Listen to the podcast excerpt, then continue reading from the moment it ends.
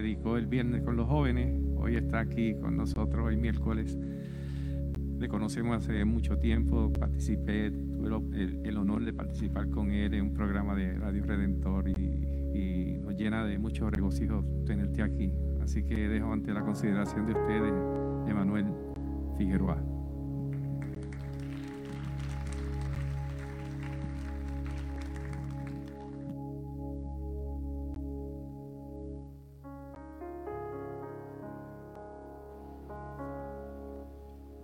No sé si por un momento ahí sentado puedes levantar tu mano, amigo, amiga, hermano, hermana en la fe.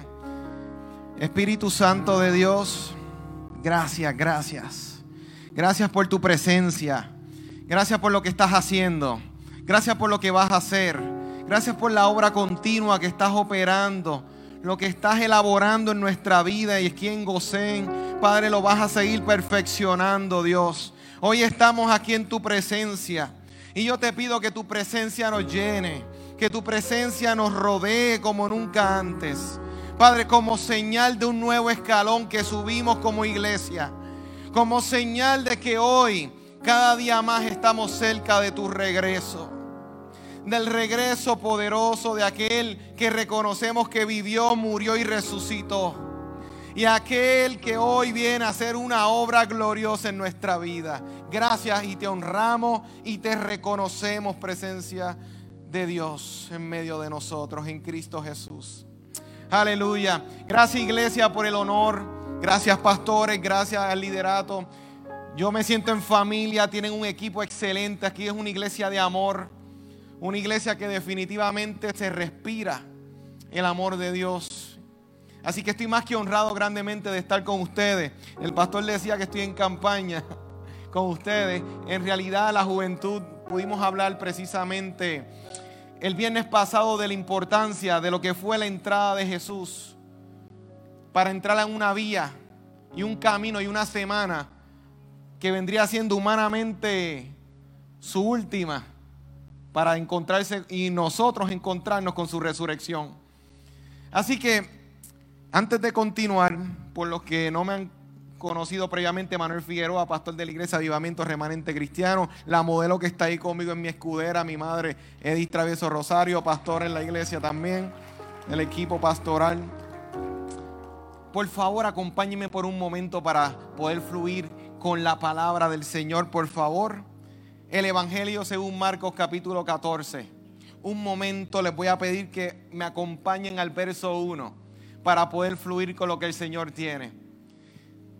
Jesús dijo en un momento dado, bienaventurados los que lloran, porque serán consolados. Bienaventurados los que tienen hambre y sed de justicia, porque serán saciados.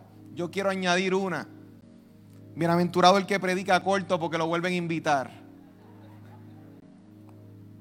Marcos capítulo 14, verso 1. Y les invito que en la comunión del Padre, del Hijo y del Espíritu Santo hacemos lectura. Amén, amén y amén. Dos días después era la Pascua y la fiesta de los panes sin levadura y buscaban los principales sacerdotes y los escribas cómo prenderle a Jesús por engaño, por engaño y matarle. Y decían, no durante la fiesta, para que no haga alboroto del pueblo. Pero estando él en Betania, Jesús, en casa de Simón el leproso, y sentado a la mesa vino una mujer con un vaso de alabastro de perfume de nardo puro, de mucho precio, y quebrando el vaso de alabastro, se lo derramó sobre su cabeza. Gracias por tu palabra, Señor, en Cristo Jesús. Háblanos, Señor. Amén.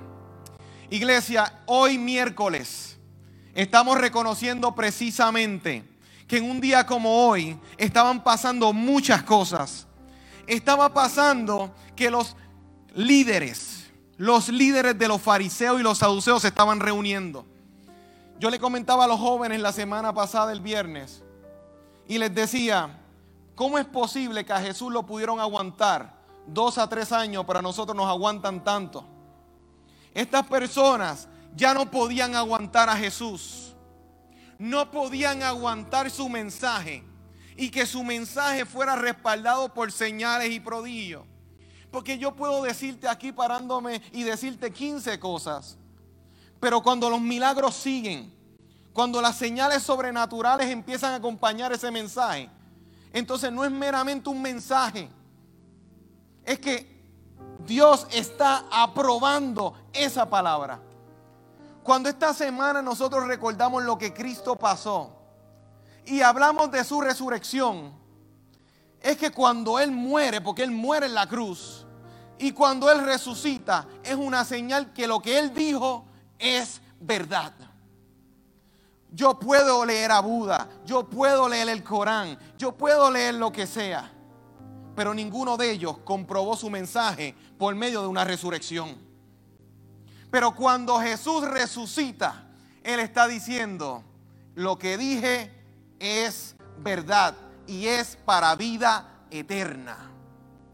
Entonces, Gosén, cuando yo veo un montón de líderes religiosos que están precisamente conspirando contra Jesús, ¿en qué punto puede llegar a mi vida que yo me sepa tanto las escrituras como esos líderes religiosos, pero no reconozco al Jesús que está operando delante de mí? ¿Cómo es posible que esta gente en un día como hoy, porque fue hoy en el miércoles, que estaban conspirando porque no podían aguantar más, que estuviese resucitando, que estuviese hablando, que estuviera confrontando, porque la verdad es la verdad, guste o no nos guste, la verdad es la que es. Entonces, este sistema que habían elaborado los judíos, que tenían, que habían tenido sus experiencias con Dios, habían hecho una idolatría de su sistema.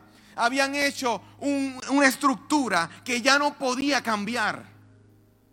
Por ende, una Semana Santa nos tiene que invitar a recordar a ti y a mí que yo tengo que tener mucho cuidado cuando yo fosilizo lo que Dios está haciendo en mi vida y en mi familia. Cuando yo quiero fosilizar aquello que dio resultado hace 30 años atrás. Pero entonces yo quiero pensar de que Dios no puede irrumpir con algo nuevo en este momento. Yo quiero recordarte que nosotros tenemos que volver a ser flexibles a lo que el Espíritu está haciendo. A lo que el Espíritu nos está invitando como iglesia a que nosotros en un Puerto Rico que está preguntando dónde está la iglesia, que están preguntando y la iglesia sigue estando aquí. Pero Dios nos está mandando una señal en un mundo, en un Puerto Rico donde hay tantas iglesias por raíz cuadrada. Estamos hablando de que la iglesia debe buscar el modelo del Espíritu para este momento. De que es momento de que dejemos de buscar tal vez complicar el asunto de cómo Dios quiere hacer las cosas. Porque quiere saber lo que le rompía la cabeza a esos líderes. ¿Cómo Dios va a ser tan sencillo? como Dios, un hombre pobre, porque Jesús no era rico. Jesús se movió en la pobreza. Betania era una barriada. Jesús se montó en un burro. Que los jóvenes estábamos hablando de que si él hubiese querido mostrar su gloria y mostrarse con todo poder, se montaba en el caballo. Porque el caballo era el que? El Ferrari de aquel momento. Él se montó en el burro, que era como la bicicleta, le estaba diciendo a los jóvenes. ¿Por qué él optó por el burro? Porque nos estaba enseñando lo que le está rompiendo la cabeza aquí a los judíos. ¿Por qué tan sencillo? ¿Cómo tan trascendental baja aquí a nuestro nivel? Un hombre que come, que duerme. ¿Qué está pasando? ¿Cómo tú me vas a decir que ese es el Hijo de Dios? Ellos no lo pueden concebir. Pero hasta qué punto por nuestro estándar le estamos haciendo resistencia a lo que Dios te está queriendo llevar y hacer. Tenemos que aprender a soltar, a soltarle el ídolo. Porque Cristo quiere transformar tu vida. Pero a veces en honor y por respeto a Dios queremos resistir a Dios. Con modelos de santidad que no son lo que Él te está pidiendo a ti. Puerto Rico por año tras año en nuestra isla, aquí en, isla, archipiélago, como tú lo quieras categorizar, nosotros quisimos poner la santidad como meramente algo exterior. Y estas personas, créeme, los fariseos y los saduceos, si sabían vestir, lo sabían. Que si estaban con poder en el pueblo, seguro que lo tenían. Tenían credibilidad y se sabían las escrituras de memoria. Mejor que tú y que yo. ¿Y cómo es posible que ellos son los que se están resistiendo? ¿Cómo? ¿Cómo? Tienes que hacerte esta pregunta. Porque así como Pedro, que en un momento Pedro, Simón Pedro, Pedro significa piedra. En unos versos más adelante, ¿cómo le llamaron? Satanás. Porque Simón, pudiendo también ser una piedra para construir, podía ser una piedra de tropiezo. ¿Cuál es la diferencia? Una piedra mal ubicada. Tú tropiezas cuando algo está mal ubicado. Si una loseta no está bien puesta, te puedes tropezar con ella. Si una roca está mal ubicada o cualquier cosa en tu casa, tienes el riesgo de qué? De tropezarte. Pedro, teniendo un nombre de, de sólido, de base, de fuerza, le tienen que decir adversario, Satanás. Porque en momentos si no nos cuidamos, buscamos interrumpir lo que está haciendo por defender modelos de santidad que Jesús nunca te mandó a defender. ¿De qué me vale yo ponerme una falda que me llegue hasta la rodilla? Que diga que hasta, hasta el tobillo. Que se pongan una corbata. Y yo querer limitar la santidad a eso. Cuando Jesús necesita hacer una obra de adentro para afuera, no de afuera para adentro. De nada nos vale tener una imagen, un perfil, una representación de los más cerca de Dios cuando ante Jesús estaban lejos, porque no estaban acorde al modelo. Y entonces, ¿qué va pasando con estas personas? Están, mientras están conspirando, dicen, con mentira. Y no lo hagamos en público, difamemos a Jesús. ¿Por qué? Porque si lo hacemos en público, la gente se nos puede revolcar. La gente se nos puede ir en contra porque este hombre lo quieren. Ojo, si ellos están tan cerca de la santidad, tan cerca de la rectitud, ¿por qué tienen que mentir? Si están tan alineados a lo que Dios quiere, ¿por qué en secreto? ¿Por qué? Ojo, tenemos que tener mucho cuidado. Porque muchas veces estamos viviendo nuestra santidad, pero basado en lo que la gente vayan a decir de nuestras acciones. ¿Qué le está pasando a esta gente? Quieren acabar con Jesús, pero cuidado que no nos vean para que no nos cojan mala voluntad. No es el acto de que si está bien o está mal, es la reputación de ellos. Y yo tengo que ver hasta qué punto mi reputación se vuelve un ídolo. Hasta qué punto yo me muevo por el aplauso, por la aprobación. Y la pandemia, si algo nos enseñó, fue que cuando pastor, pastora, líderes no estaban cerca y no había el monitoreo de aquel o aquella que me podía decir, eh, cuidado. Muchos se les olvidó que Dios seguía estando ahí mirando y viendo y estando presente. Porque tenemos que volver a la base del principio de la sabiduría, que es el temor a Dios. Pero el temor cuando lo escuchamos lo vemos como miedo. Pero el temor a Dios cuando tú buscas la raíz es reconocer quién es Él. Reconocer para qué nos creó. Entender por qué tú estás aquí hoy en esta noche. Entender de que tú no debes vivir sin identidad sin norte, porque Dios te llamó y te llamó para este tiempo y para con un propósito. Y yo vivo alineado para agradar y mostrar la gloria de Dios en donde quiera que yo vaya. Yo no debo vivir para improvisar cuando hay un diseño para mí. Si yo tomo esta tableta y la uso para pillar la puerta de entrada, ustedes me van a decir, compañero, usted está loco.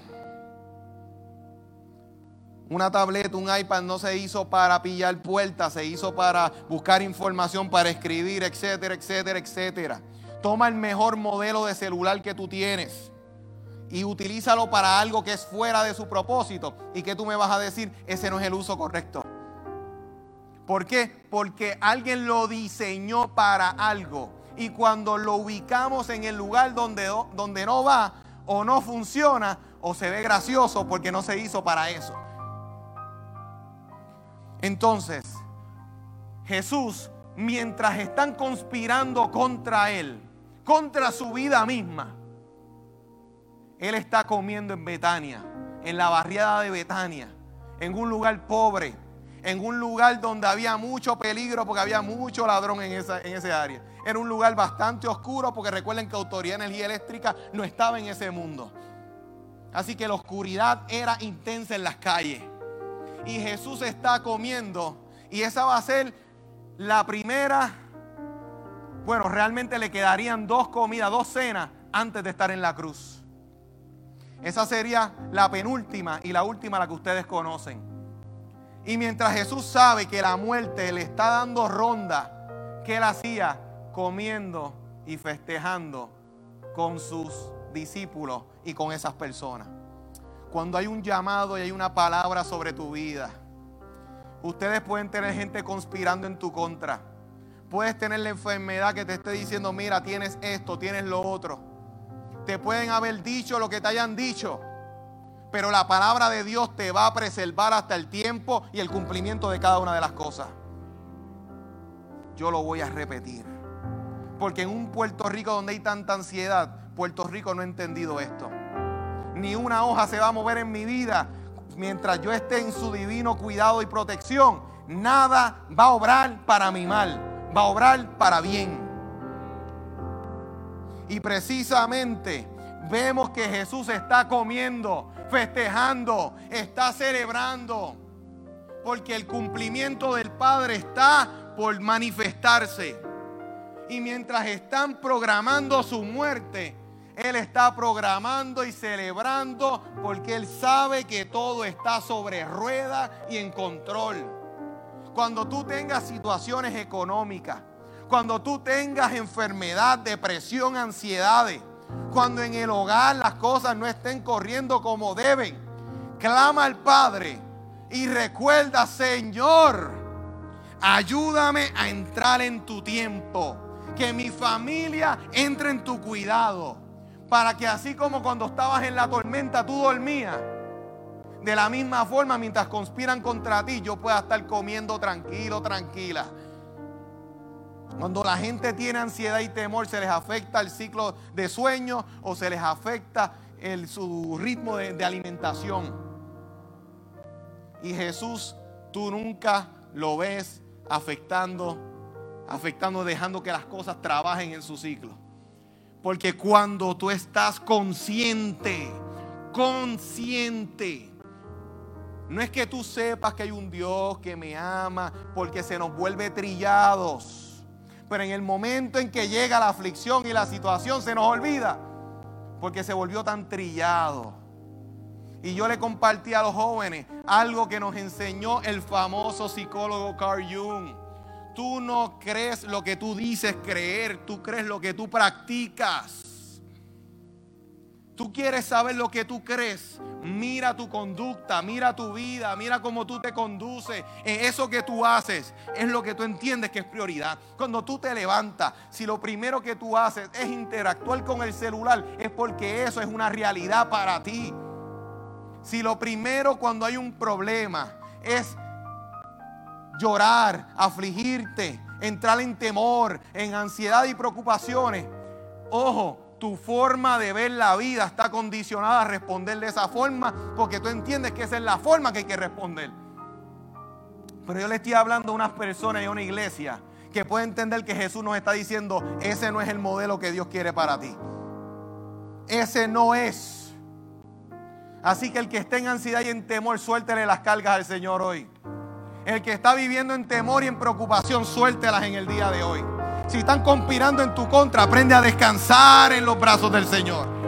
Aprende a confiar en que todo estará bien. ¿Qué peor, qué peor que la muerte? Y Jesús te muestra venciéndola. lo peor que te puede pasar es eso. Y Jesús te está diciendo, tranquilo, tranquila, está resuelto. Lo voy a dejar por un momento para que eso permee nuestra conciencia y subconsciencia. Sin embargo, Jesús está ahí comiendo con ellos. Y llega una mujer que aquí no le dicen, no mencionan su nombre. Pero Juan nos da su nombre. Una María.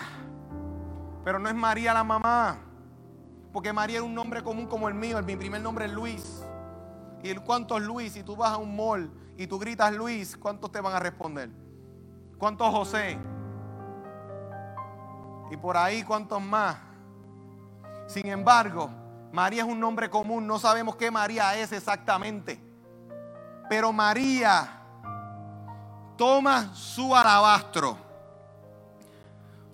para que sepan, el estar perfumado era un lujo en aquel mundo. No todo el mundo tenía el lujo de comprar un perfume. Así que imagínate cómo eran los olores. No todo el mundo iba por ahí con la última fragancia. No iban con su Dolce Gabbana, no iban con su Perielis. Y por ahí tú empiezas con, los 15 perfumes que tú puedas estar utilizando. Amigo y amiga, era un lujo y cuando te están mostrando y te están diciendo que utilizaron y que ella entregó el salario de un año de trabajo. Imagínate entonces cuánto salía tener un perfume. Y esa mujer llega con su alabastro lleno y ahí dentro el perfume y lo que hace es vaciarlo sobre la cabeza y el cuerpo de Jesús. La gente piensa solamente en los pies. Pero yo te leímos que empezó desde arriba. La gente piensa en que lo están ungiendo meramente para ser rey. Lo están ungiendo también para embalsamarlo porque va a morir. Y tú no puedes pretender que Dios te lleve a las posiciones, a los sueños que Él ha tenido para ti, si no va a haber muerte antes. Jesús nos está dando un ejemplo. Que antes de que tú veas el cumplimiento, unas cosas van a morir. Unas formas de tú ver el ministerio van a morir. Una forma de tú ver la vida y la fe van a morir. Porque otras tienen que nacer. Los judíos quieren acabar a Jesús porque no están dispuestos a dejar su concepto de Dios morir para ver el que se le está presentando de frente. El que se resiste a Dios es porque no quiere ver lo que tiene que morir, morir. Hay cosas que hay que dejarlas pasar porque mientras estés con ella, estás andando con una momia en tu espalda. Estás andando con experiencias del pasado que ya no funcionan pero te roban el sueño, te roban la paz, te roban el presente. Y Jesús le está ahora mismo siendo preparado, pero no para meramente tomar su posición. Está preparándose para morir, porque en aquel mundo no era el proceso que te hacen hoy en la funeraria. Eso no estaba elaborado como está hoy. Por ende, ¿cómo te preparaban? De esa forma pero a Él lo están preparando en vida. Eso tú lo hacías después. Y aquí se lo están haciendo en vida. Por ende, dentro de ese reconocimiento, dentro de ese momento clave, es un momento bien, bien extraño para ellos y por ende, por esa es la razón, pastor y pastora, que qué es lo que dicen los discípulos, qué desperdicio porque ellos no han reconocido ni han aceptado que Jesús tenía que morir. Ellos no lo habían aceptado. Porque ellos no concebían que la victoria venía por medio después de una muerte. No lo concebían porque ¿quién lo concibe? Si yo te digo a ti que yo voy a resucitar, que voy a morir ahorita y me resucito mañana, ¿tú me creerías? Ojo, ellos no aceptaban lo que Jesús iba a hacer no lo habían aceptado. Por ende, como no trascendieron, se limitaron a lo que veían sus ojos. ¿Y qué es lo que estaban viendo? Desperdicio. Y ustedes, amigos, hermanos y hermanas, están cantando como desperdicio cosas que Dios te está diciendo que están siendo para gloria. Hay muchos de ustedes que están considerando que están perdiendo el tiempo en muchas cosas. Y hay cosas que se practican para Dios que tú no ves el resultado en el momento, pero te están preparando para una victoria. Hay cosas en tu vida que están siendo preparadas para que puedas transicionar y moverte y cruzar al otro lado. Pero Jesús tiene que pasar el proceso de aceptar. Y los discípulos no lo habían aceptado. ¿Y cómo es posible que en vez de honrar ese momento y ellos interpretarlo como que, mira, estás reconociendo a Jesús? No, decían, ¿por qué? Si Él no está muerto. Y por ende se molestan. Y cuando se molestan, ¿qué pasó con Judas? Si tú lees el verso que yo no te lo leí hoy, pero ustedes tienen su Biblia, tan pronto sucedió ese momento, Judas se levanta molesto y se fue a negociar cuánto por Jesús. Cuando la gente visualiza en la Santa Cena que se levanta en ese momento a empezar la transacción, no. Empezó el miércoles, un día como hoy. Porque tan pronto el ministerio, el llamado, lo que Dios te habló y el camino se pone difícil, a veces buscamos vender. A veces buscamos vender nuestras prioridades, nuestro llamado muchas veces, cuando las cosas se salen del mapa en como las visualizamos. Judas ya no podía visualizar el llamado, el ministerio, el reino de Dios en victoria, ya él decía, esto no va para ninguna parte. ¿Cuánto por Jesús? Ya que no pudo robar por el lado de ese dinero del, alabastro, tengo que sacar chavo por otra parte. Y yo tengo que tener cuidado donde están mis intereses. Si yo estoy sirviendo a Dios para que me bendiga, para que me dé el milagro, o si yo lo estoy sirviendo a Él por quien Él es. Voy a darle para atrás. Yo vivo, usted vive, amigo y amiga, en un mundo donde todo se mueve por transacción.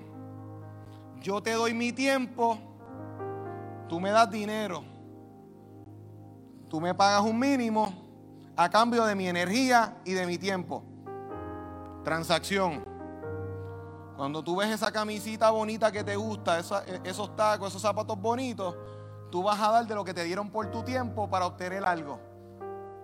Algo que se vea lindo, algo que te haga sentir bien. Transacción, transacciones. Y llegamos a Dios con esa idea. Yo te doy, ¿qué tú me das? ¿Y qué está pasando con los discípulos ahí?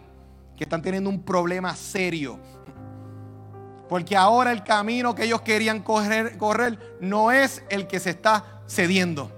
No es la ruta por la que Jesús está optando.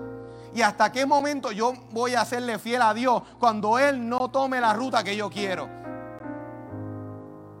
Esta Semana Santa no es meramente, ay, para recordar qué lindo es Jesús que murió por mí. Eso es glorioso. Pero lo que pasó antes de llegar ahí. Porque a cada uno de ustedes le toca su propia cruz también. ¿Qué dijo Jesús? El que quiere ir en pos de mí, tome su qué? Su cruz. ¿Y la cruz que es? Para lucirla, para verla. Mira qué lindo, mira un selfie. La cruz no es para selfie. La cruz es porque algo va a morir en ella. Por eso es que Pablo decía que somos sacrificio vivo. ¿Qué es un sacrificio vivo? Piensa en las navidades, el lechón, pero si estuviera vivo, encima del fuego, ahí en la varita, como en los muñequitos que amarran a una persona y le están dando vuelta estando vivo encima del fuego. Esa es la idea del sacrificio vivo. Que mientras yo estoy aquí en vida, hay cosas que están siendo consumidas. Y yo tengo que recordar que Jesús no me está escondiendo esta realidad. Esta semana es para yo recordar eso. Es yo recordar que si mi compromiso está condicionado o es incondicional. Hoy las parejas se casan con el divorcio en mente. No estoy hablando de gocen, estoy hablando en general. ¿Qué es lo que dicen hoy en día las conversaciones? Me caso, si me va mal, Porque ya la mentalidad viene siempre con un plan B, porque es una mentalidad condicionada. Yo, vamos a hacer el negocio, tú me caes bien, pero firma aquí. Por si acaso. Antes, ¿cómo, cómo cuadraban los, los negocios? Con la mano. Se acabó. Hoy, ¿se puede cuadrar algo así? Usted, voy a comprar esa casa y no firmo papeles, olvídate. Voy a comprar ese carro, olvídate, dame las llaves, olvídate. El dealer confía en mí. ¿Verdad que no? Condicionado. Mi relación con Dios está condicionada. Cuando me traicionen mañana, dejo a Dios, me alejo de Dios, me enchismo, cuando Dios no me abra la puerta que yo quiero que Él abra, porque Él tiene otra que quiera abrir en su momento y en su tiempo, cuando Él quiera, me voy a enchismar o me voy a esconder o me voy a dejar. O sigo. Eso corresponde a muerte. Muerte a mi yo. Muerte a mi agenda. Para que Él pueda hacer su agenda en mí. Pero queremos ir con dos agendas en la mano y no funciona, amigos, amigas. Hermano, hermana, no funciona. Va a llegar un día en donde el camino va a coger dos rutas. Y en ese momento tú vas a decir, o sigo a Jesús o no lo sigo. Y ese va a ser el día en donde tu compromiso se va, va a ser puesto a prueba. Para concluir. Mateo nos dice que Judas vende a Jesús por codicia. Capítulo 26. Lucas nos dice que vende a Jesús porque el diablo lo tentó. Verso 22 de Lucas. Pero Juan dice, fueron las dos cosas, tentación, más que tenía una mala costumbre de robar. ¿Por qué hay que especificar eso? Porque ¿cómo es posible que un discípulo de Jesús que anduvo con él todo desde un principio tenía esas malas mañas? ¿Cómo es posible que un Pedro, cuando van a buscar a Jesús en Getsemaní, tenía una espada cerca para picar la oreja? Y tiene que Jesús decirle, Pedro, no. El que a hierro mata, a hierro muere. Tú y yo, amigo y amiga, podemos tener años en esto. Y andamos con nuestra espada y andamos con nuestras cosas. Tal vez no, es como, no eres como Judas que robes. Pero hay cosas que no queremos ceder a Jesús. Porque queremos que Jesús se mantenga en la sala de nuestra vida. Y no lo dejamos que se meta al sótano. No dejamos que se meta al segundo piso. Porque hay un cuartito que todo el mundo tiene que es el que no le quieren enseñar a nadie. Hay un cuarto, la mayoría de las personas, que ¿qué hacen? Si hay que guardar algo rápido, ¡fua! lo tiran ahí. Si hay que algo que no se deseja para mañana, lo tiran ahí. Pero lo sacan de su vista para que no les moleste, pero el reguero sigue estando en ese cuarto. Y hay cosas y áreas en nuestra vida que podemos marchar toda nuestra vida, pero no queremos que las toquen. Y mientras no dejes que Jesús las toque, amigo y amiga, siguen estando desorganizadas. Posiblemente eres la persona más insegura del mundo.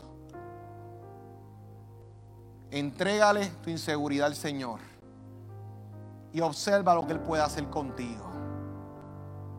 Eres una persona miedosa. Entrégale tu miedo al Señor. Eres una persona rencorosa, cualquier cosa, cualquier corte de pastelillo te daña el día completo y estás pensando en esa persona si le viste la cara todo el día. Entrégale tu rencor al Señor. Eres una persona que no puedes mantener tu palabra. Entrégaselo al Señor. Eres una persona que a la que te hacen así, detona. ¡Boom! Entrégale tu carácter al Señor. Lo que pasa es que queremos ser transformados para presentarnos a Dios. Y no funciona así. El día en que yo modere esto, entonces, amigo y amiga, si tú te cambias, la gloria es tuya. Pero si te cambia el Señor, la gloria es de Él. Pues por ende, no huyas más del Señor y corre como eres. Con tu historia, con tu pasado, con tu fracaso, entrégalo completo. La mujer lo vació completo. Vacía tu historia. En, vacía tus miedos, tus victorias, tus alegrías, tus tristezas delante del Señor. La gloria se verá en el momento en que te vacíes completo en Él. Pero mientras andes así, un cuarto, un cuarto de porción, un cuarto de porción. No. Y hoy es un día, una noche, que podemos hacer una diferencia. Toma la decisión hoy de rendirte completamente al Señor. Y tú me dirás, bueno, pero espérate, aquí hay muchos creyentes. ¿Tú, ¿Qué hablamos? Esto está, haciendo con, esto está pasando con los discípulos. Esto no es que si quieres aceptar a Cristo, voy a hacer un llamado para los que nos están visitando hoy. Y te invito a que tomes la mejor decisión de tu vida. Pero que tú le estés sirviendo al Señor no quita que hay cosas que no les ha soltado al Señor. Y yo los voy a invitar hoy a que se pongan sobre sus pies. Deme en un momento el que puede, que tenga la condición. Y si trae una enfermedad, vamos a ponerle la enfermedad en las manos del Señor, porque yo he visto cómo el Señor obra. Y esto es algo íntimo. Y es algo que no te ponga dominguero, dominguera, amigo y amiga. No, porque la multiforme gloria de Dios que está en este presente, en este lugar, me acapare. no, no, no, no. Háblale como tú eres. Me rindo. Porque hay peleas que se ganan perdiendo.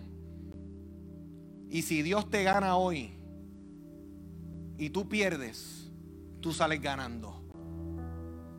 Déjame repetir eso porque a lo mejor se escucha medio raro, medio trabalengua ahí.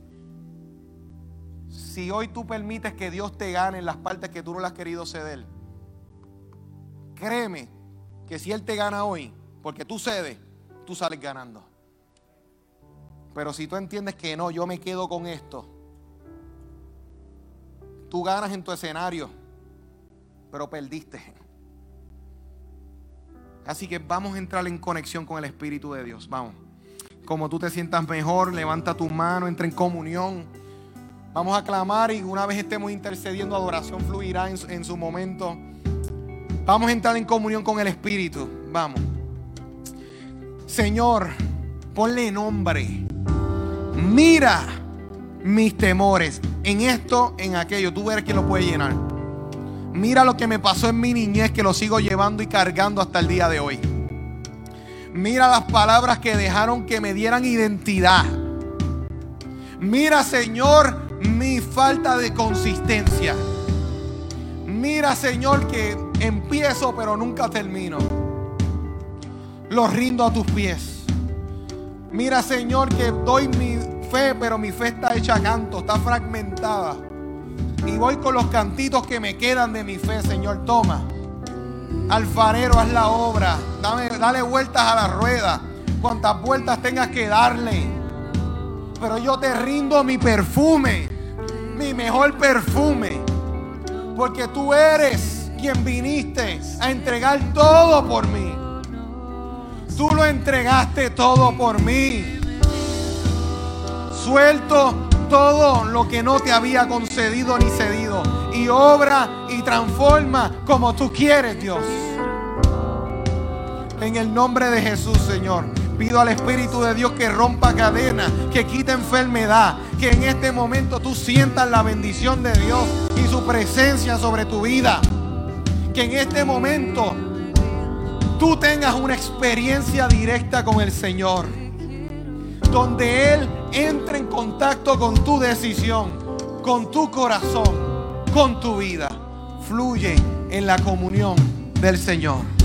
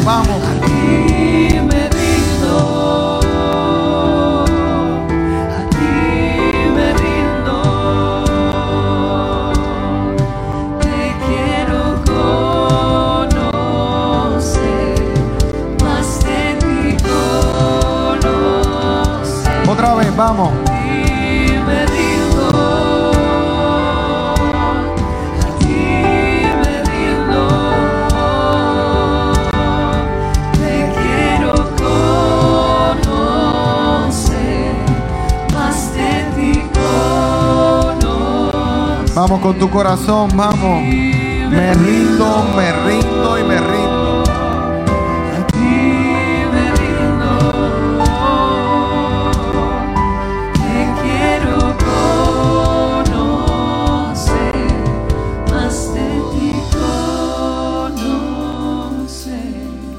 Personas, eh, todo el mundo en comunión, por favor. En este momento, Espíritu Santo, entra a esos lugares ocultos y empieza a prender la luz.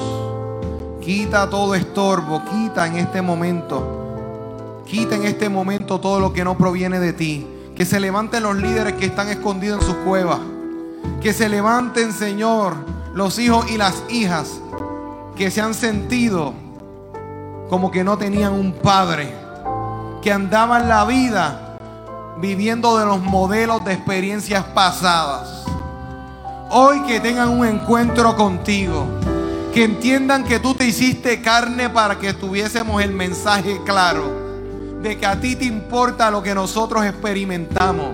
Que si aquí están dolidos algún hermano y hermana por traición, por conspiraciones en su contra, encuentre consuelo en la noche de hoy.